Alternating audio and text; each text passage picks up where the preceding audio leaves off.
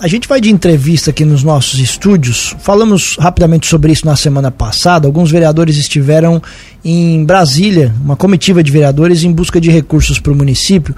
E quem também esteve junto dessa comitiva foi a diretora da Fundação Hospitalar Henrique Lage, a Regina Ramos Antunes, que está aqui nos nossos estúdios para nos contar as novidades da viagem.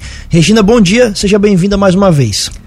Bom dia, Tiago. Bom dia, Juliano a todos que nos ouvem, especialmente os nossos funcionários da Fundação Hospitalar Henrique Lage. Fora do ar, você adiantou para a gente que são notícias boas. Eu queria que você explicasse então para a nossa audiência um pouco mais sobre essa viagem, o que, que vocês foram tratar e o que, que vocês trouxeram aqui para Lauro Miller. Tiago, eu recebi o convite então né, dessa comitiva de vereadores que iria para Brasília.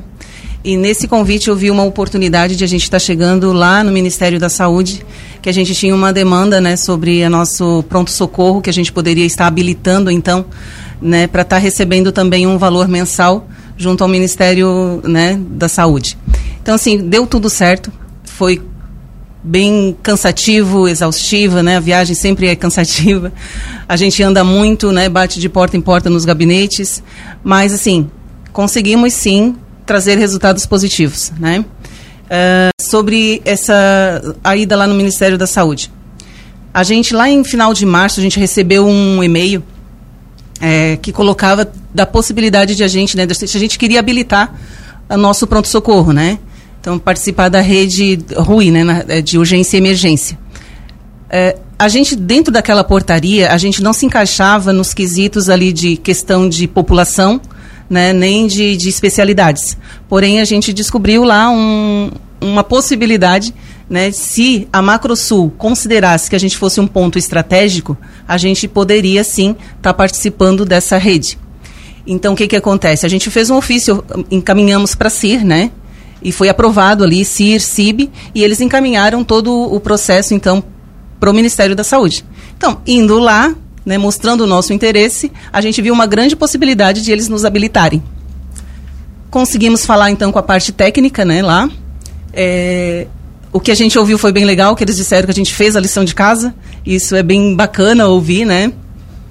Que quando a gente faz, a gente trabalha, né, dentro daquilo que tudo que chega a gente está sempre é, mandando as informações, preenchendo tudo que eles pedem para a gente preencher e o que que como é que é dessa forma como é que a gente pode então receber né Macrosul é, considerou que a gente é um ponto estratégico, né? Até por a gente estar tá num, num, local de turismo. É, a gente também vai poder atender não só o nosso município, né? Como a gente já atende, a gente já presta o serviço, né? De, de pronto-socorro. Então, agora, além disso, a gente também levou um outro ofício para a gente melhorar, né? Fazer adequações estruturais no nosso pronto-socorro. A gente já tinha um projeto.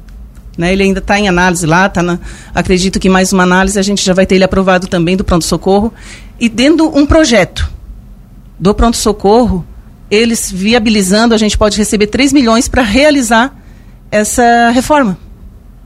Então, assim, a gente tem que ter o compromisso, tem que iniciar, mas a gente foi lá mostrar que a gente tem interesse. Né? Então, assim, no outro dia eles já entraram em contato é, com o hospital e a gente encaminhou todos os projetos ali que a gente já tinha pronto do, do pronto-socorro também. Sobre essa situação do, do pronto-socorro, não da, da, das adequações estruturais que tu falou no final, mas seria o quê? Receber recursos, é isso? É, recursos mensais? Isso. Então, assim, ó, participando da rede RUI, né, é de, de urgência e emergência, a gente recebe até 100 mil mensais. Então, para a gente é, investir em equipamentos, na, em melhorias. Então, tudo que for de melhoria para o pronto-socorro, a gente vai estar tá recebendo um investimento próprio para investir no setor. Certo. Apenas para esse setor específico. Pro setor específico. Específico. E você disse até que eles já entraram em contato, mas uh, de concreto, assim, tem alguma coisa, uma resposta para se dar, um prazo para que isso possa ser de fato concretizado ou não? Tiago, o que nos passaram aqui na Macrosul, né? Que aprovado aqui, eles fazendo a portaria lá em Brasília, pronto, a gente a partir já está no orçamento do ano que vem. Então esse valor a gente já tem garantido certo?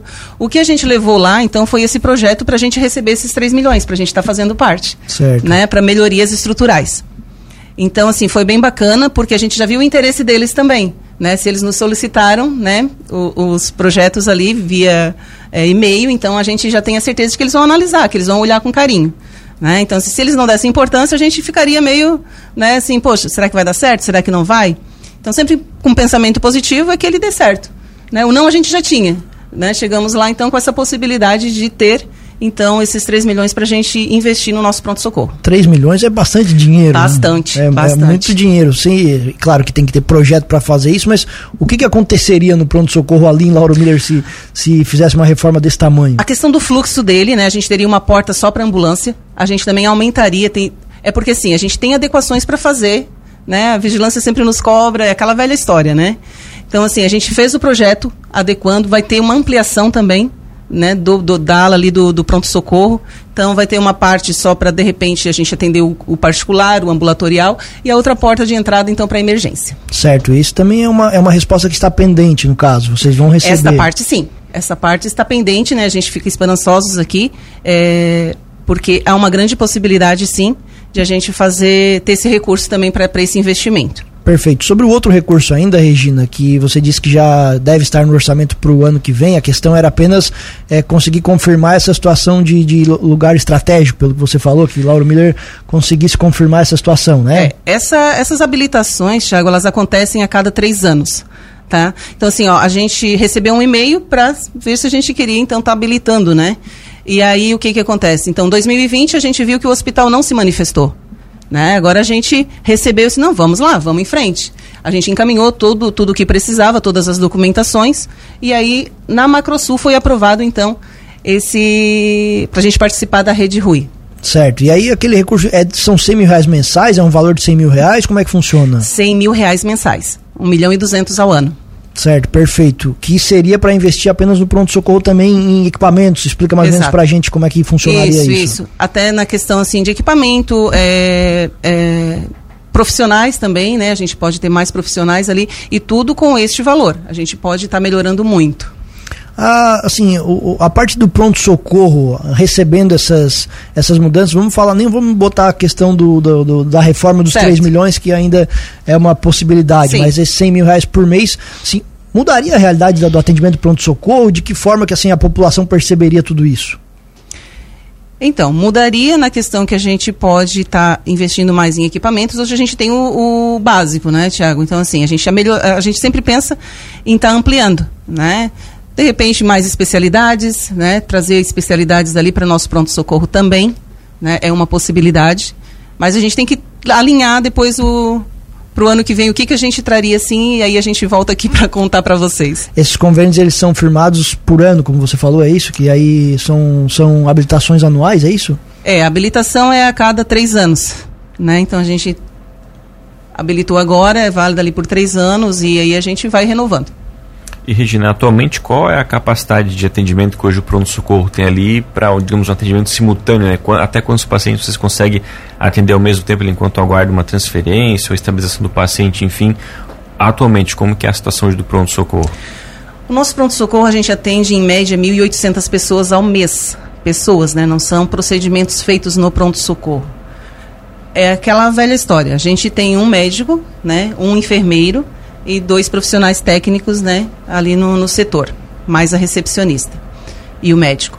Então, assim, se chega uma emergência, é por classificação de risco, né, a emergência é prioridade, vai ser atendido. Os demais vão aguardar, né? Então, assim, a gente. Pronto-socorro é uma caixinha de surpresa. A gente nunca sabe, né? O tempo que a pessoa vai vai ficar esperando. Só que realmente vai ficar esperando quem precisa esperar. Por exemplo, estão na sala de emergência, mas aí a recepcionista viu que chegou alguém também, que o, o olhar do recepcionista também precisa ser trabalhado, né? Para que ele chame daí um profissional. Né? A gente tem o pessoal do pronto-socorro, mas tem o suporte do, das, dos outros setores. Né, lá da clínica médica, do pessoal da internação. Então, assim, se no momento que estão na sala de emergência chegar alguma outra coisa, né, mais urgente também, vai ser chamado né, o suporte dos outros setores, então o profissional do outro setor.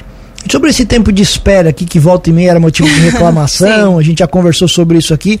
Tá mais tranquilo? Tem acontecido ainda? Tá mais tranquilo, Thiago, mas assim, ó, a gente volta e meia ainda recebe, né, ah, questionamento, ah, o hospital isso, hospital por conta da demora. Muito pouco, mas ainda acontece. Então, no dia de ontem eu ainda recebi, né? Aí o que que a gente faz? Olha, eu ligo lá no hospital, vejo o que está acontecendo. Ah, tem um atendimento na sala de emergência. Então, realmente, então, o pessoal informa ali que vai demorar um pouco, se quiser retornar depois, porque tem muitos casos que não precisa né, ficar tá, tá esperando, né? Seria uma classificação verde, a pessoa volta depois. E tem aqueles que querem aguardar, então aí vai vão aguardar uma hora e meia, duas, né?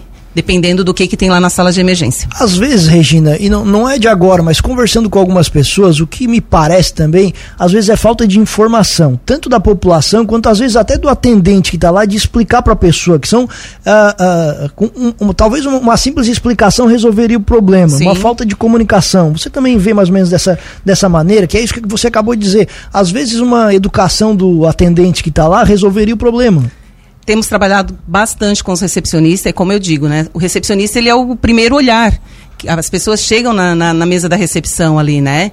Então, assim, é isso que a gente diz. Tem alguém na sala de emergência, quem for chegando, né, o recepcionista vai informando. Informei agora, daqui cinco minutos informa de novo. E vai informando, né, ó, como é que está acontecendo, o tempo que vai esperar, né, vai demorar para ser atendido. E tem dado resultado, né? Nada é 100%, realmente a gente sabe que saúde sempre é um grande problema, todo mundo que chega, né, o seu a sua dor é, é maior, o seu problema é maior, mas aí a classificação vai tipo, né, classificando ali o que que vai ser atendido primeiro. A gente trabalha assim bastante, tem feito capacitações com os recepcionistas para que é, essas informações sejam dadas, porque cada vez que a gente informa, Tiago, né, com educação e com paciência, né, as pessoas entendem. Há um ou outro que não, que acham ruim, mas isso é normal também. Parceria com o Poder Executivo, assim, o Executivo tem feito o possível para atender a Fundação? Tem, tem. Nós temos um bom relacionamento, né? Até quero dizer aqui que a gente vou voltar lá no, nos gabinetes agora dos deputados, né, onde a gente passou lá. O que a gente tem de certeza, né, o compromisso firmado foi com o Chiodini, deputado federal Chiodini, né, 300 mil para nossa fundação. Então, assim, é um valor bem legal, que daí a gente já vai deixar também reservado para obra do centro cirúrgico. A gente vai iniciar, agora estamos no, terminando o nosso edital de, de, licitação, e aí já tem mais esse, esse valor. Estivemos também no, no gabinete da senadora Ivete, não sei o valor informar, né, exato aqui, ela não estava. A gente vai voltar a entrar em contato, mas também vai vir algum valor. Só não sei qual ainda, né, mas assim que a gente souber, a gente também divulga. Estivemos no, no, no gabinete do senador, do deputado Darcy de Matos, que também não falou valor, mas que também ficou de ver alguma coisa pra gente. Perfeito. Agora a parceria com o Legislativo, Regina, naquele sentido nós já até conversamos outras vezes aqui, de que os, a, às vezes os vereadores levantam um assunto na tribuna e nem conversam com o pessoal do, do hospital. Isso diminuiu, parou de acontecer? Eles têm conversado contigo para tirar dúvidas, conversar sobre o atendimento do hospital? Tem. É, alguma coisa ou outra às vezes ainda passa, né? Mas assim, melhorou muito né? Eu acredito que tem que ser por esse viés, realmente, a gente precisa conversar. Né? Às vezes vem um descontentamento de, de alguém e vai para o vereador. Eles vão levar né, para o vereador. Então, assim, é, o vereador vindo conversar comigo, eu vou averiguar. Né? Existe algo de errado? Pronto, vamos, vamos, vamos consertar, vamos arrumar, como diz outro, para que não aconteça novamente. Mas tem sim, a gente tem tido uma boa conversa, sim, e, e e acho que isso, acho não, isso é primordial, né, para que as coisas andem, para que a gente fale a mesma língua, né, é, para que as coisas sejam melhor para todos, né. E Regina, você citou ali a questão da reforma né, do centro cirúrgico, algo também bastante aguardado por você, né? O ali que você comentou sobre a finalização do edital é para o lançamento ou da questão da construção do edital mesmo? Não, agora a gente tá fazendo o edital, né, Juliana? A gente revisou toda a planilha ali orçamentária ali, porque a gente teve ela pronta em janeiro, então de lá para cá há algumas mudanças. E agora a gente está montando o edital para que a gente possa lançar então a, a licitação. Já tem os valores atualizados? Essa mudança de valores? Tem, Tiago, mas não sei agora para te passar. O não, valor original me... era de quantos? Era 2 milhões e meio. Que provavelmente subiu. Eu espero que pouco. Regina, muito obrigado pela presença por aqui. A gente fica sempre à disposição, principalmente para dar boas notícias né, para nossa população. E o espaço da Cruz de Malta FM está sempre aberto. Um abraço e bom trabalho para vocês. Eu agradeço, Tiago. Agradeço né, aos vereadores, então, que que fomos a Brasília aí em busca né, de, desses recursos, né, a EMA, a Cici, o Nel, seu Lindomar, Rodrigo, seu Miotelo, né? Então, assim, é isso que precisa. É, eu sei, até o Guilherme também entrou em contato comigo, que eles também vão, vou fazer ofícios também, então, assim, a gente está aqui para isso, né? To, é, é, o bem é comum, né? O, o propósito, o resultado é para a população. E infelizmente é necessário que se faça isso, que se vá lá e passe com o pires na mão, né? Porque é assim que funciona, então não tem muito jeito. Exato, é exaustivo, mas se a gente não for, a gente não vai trazer nada. Alguém vai. Exatamente, e aí vão levar. Então a gente tem que estar tá lá, tem que estar tá mostrando realmente que a gente tem interesse, que a gente tem um hospital aqui que precisa de bastante recursos, né? Que a nossa população é carente, precisa de um atendimento de qualidade e a gente está batalhando para isso então. Mas quero agradecer aqui o espaço, agradecer né, as pessoas que se empenham e que estão do nosso lado, preocupados né, com a mesma causa. E, então, assim, desejar um bom dia e que continuemos na luta.